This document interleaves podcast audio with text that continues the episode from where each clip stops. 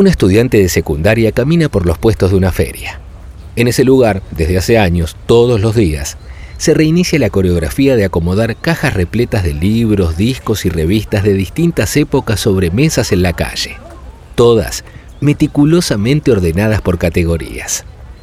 La joven frena en un puesto y anuncia, Estoy buscando el libro de un segundo sombra. El hombre la mira. Yo no lo tengo, pero tres puestos adelante lo vas a encontrar. Dicho y hecho. Unos minutos después, con el libro en una mano, ella se interna en el parque que está detrás de la feria para comenzar con la lectura. A medida que avanza, empieza a sentir un cambio. El ruido de los autos y colectivos se va apagando. Entre todos los árboles que tiene enfrente, elige uno con las hojas rosas, alto y frondoso. Un lapacho. Se acomoda a sus pies, abre el libro y lee. Aquel día, como de costumbre, había yo venido a esconderme bajo la sombra fresca de la piedra a fin de pescar algunos bagrecitos que luego cambiaría al pulpero de la blanqueada por golosinas, cigarrillos o unos centavos. ¿Sabrá ella que el creador del parque es el mismo que diseñó la estancia La Porteña, donde Guiraldes escribió el clásico de la literatura gauchesca Don Segundo Sombra que tiene en sus manos? Sabrá que un tiempo atrás, a unas cuadras de donde ella está sentada, había una pulpería como la que se menciona en el párrafo que acaba de leer. Y más importante aún, ¿sabemos nosotros de qué parque estamos hablando?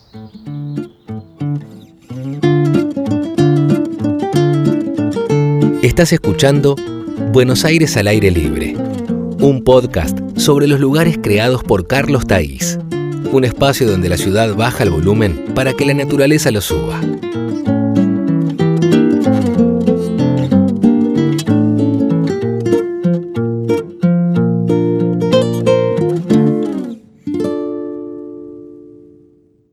Muchos de los lugares que recorrimos en este viaje están cerca de espacios abiertos, despejados de grandes construcciones. No es el caso del destino de hoy en medio de torres de departamentos, oficinas y hospitales, en un barrio cuyo nombre nos lleva de visita por la historia de la ciudad, se sostiene como un enorme pulmón urbano el Parque Centenario. Cien años antes de su inauguración, en 1820, aquí cerca había una pulpería con una veleta en el techo. ¿Una veleta en pleno Buenos Aires? Sí. Allí empezaba otro territorio marcado por largas distancias y peligros varios, desde bandoleros hasta malones. La veleta tenía dos propósitos. Indicar para dónde soplaba el viento desde ya, pero uno más singular, indicar que la ciudad estaba cerca. Para los que venían de días y días de solo ver en el horizonte tierra y pasto, peregrinando en carretas, a caballo o a pie, la veleta era un punto de referencia. Los paisanos la señalaban y calculaban, desde ahí a 100 metros tenía la forma del animal que le da nombre al barrio, caballito. Y según esa ubicación, el parque del que vamos a hablar hoy se ubica del caballito de la pulpería a 2.000 metros. El Parque Centenario debía ser inaugurado en 1910 en la celebración por la Revolución de Mayo junto a los monumentos que enviaron otros países y la exposición internacional de la que hablamos en el capítulo 2. En 1909, la Municipalidad de Buenos Aires había comprado los terrenos a la familia Lezica, que también era dueña del lugar donde se iba a construir el Parque Rivadavia, y se comenzaron los trabajos. El diseñador del parque no fue otro más que Carlos Taís, que se esforzó muchísimo por crear un ambiente natural con sombra y silencio en lo que ya entonces era una zona muy transitada. Uno de los mitos de este barrio es que es el ombligo de la ciudad, el punto neurálgico, el centro geométrico. El lugar desde el que caminando hacia arriba, hacia abajo, a izquierda o derecha, estamos a la misma distancia de los límites de Buenos Aires. ¿Esto es así? Es así. Pero ese punto no es el Parque Centenario. Está a 12 cuadras, en la calle Avellaneda 1023, entre Lorca y Repeto. De cualquier manera, el desafío era enorme, porque a pesar de las grandes extensiones de tierra compradas para hacer el parque, Taís estaba rodeado del ruido de una ciudad en plena expansión.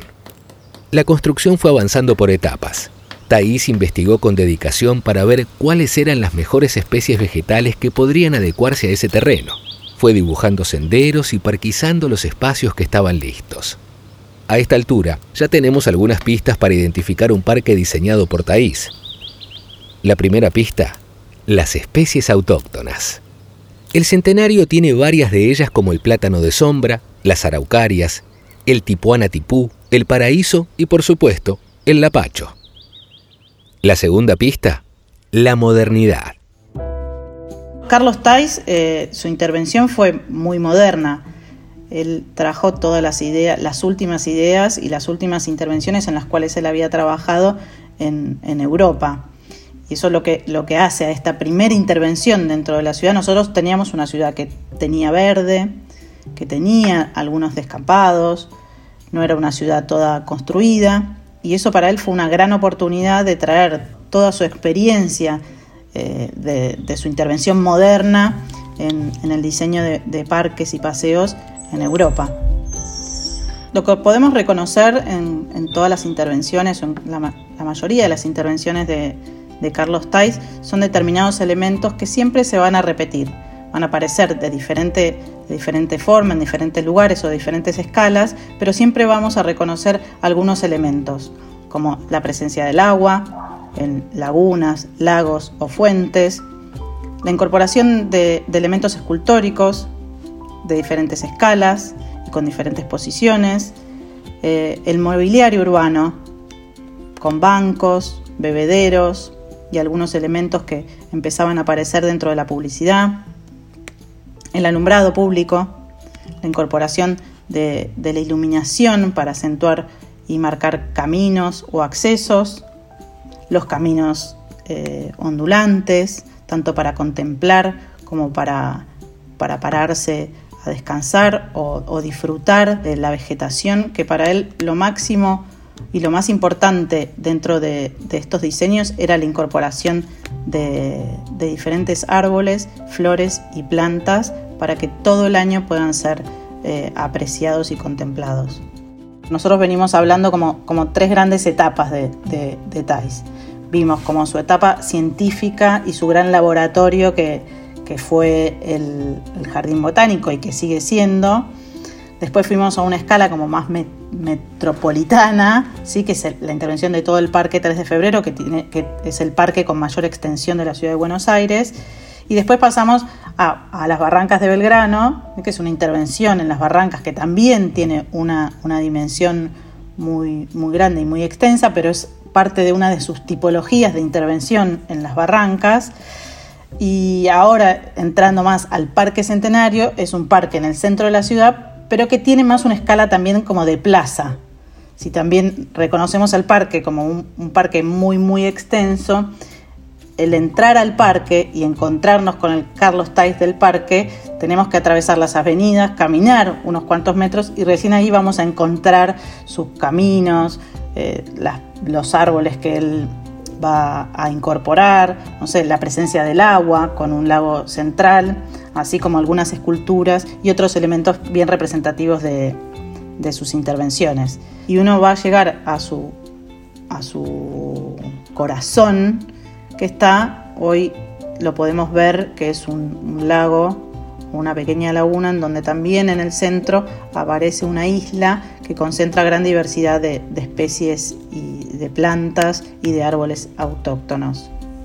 Acá incorpora, dentro de este lago artificial, incorpora la fuente eh, como otro elemento, también como de atracción y de contemplación dentro de, este, de este espejo, este lago artificial en el corazón del Parque Centenario. También en los recorridos vamos a, encontrar varias esculturas, como la de Victoria Alada, la de Marie Curie o la Aurora. Vamos a ir descubriendo a través de, del recorrido dentro del parque. Lo que hoy nosotros reconocemos en un, en un jardín, en un parque o en, o en todas sus intervenciones es, es, una obra de arte, que es una, una, una ecuación entre la, naturaleza y la intervención del hombre, que en este caso en nuestra ciudad fue de la mano de, de Carlos Tais.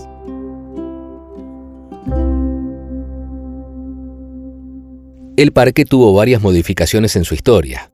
Donde hoy está el lago, antes había un anfiteatro de madera que fue incendiado y destruido.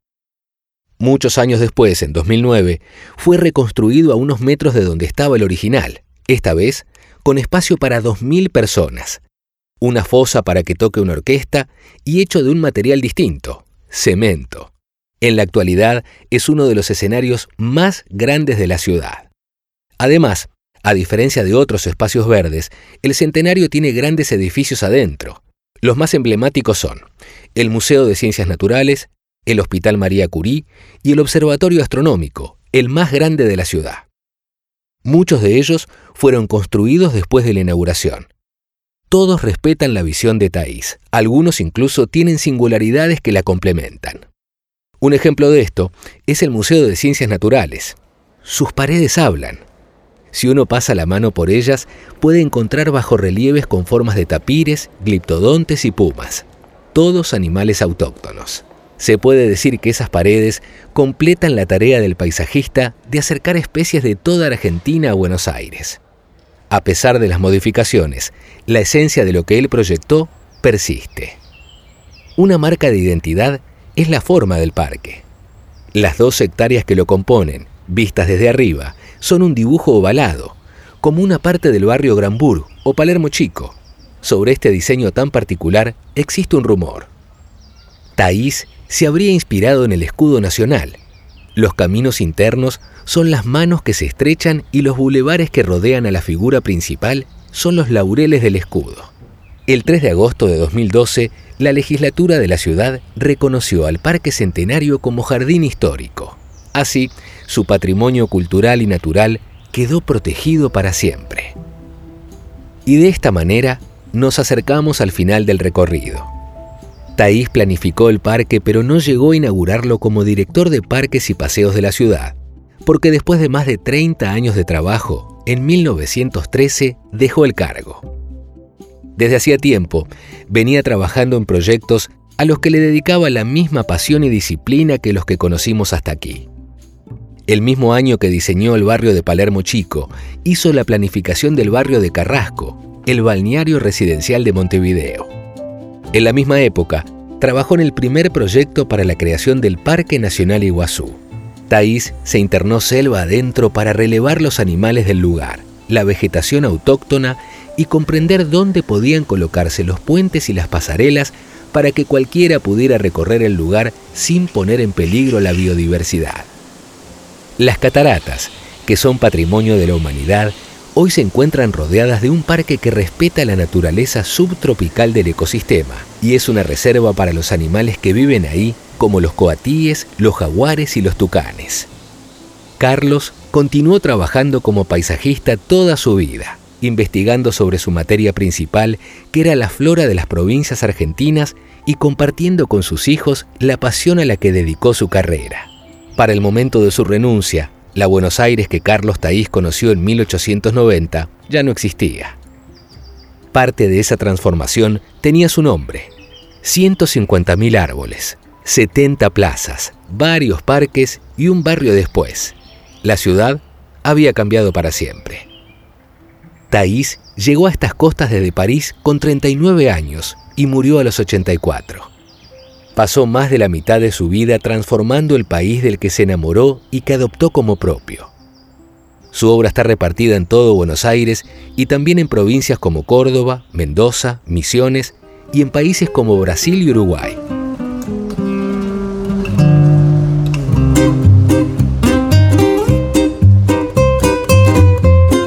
Esto fue Buenos Aires al aire libre llegamos al final de este recorrido por cuatro lugares emblemáticos donde el paisajista dejó su huella. La ciudad de Buenos Aires que conocemos no sería lo que es sin la obra de Carlos Taís, el jardinero de la nación.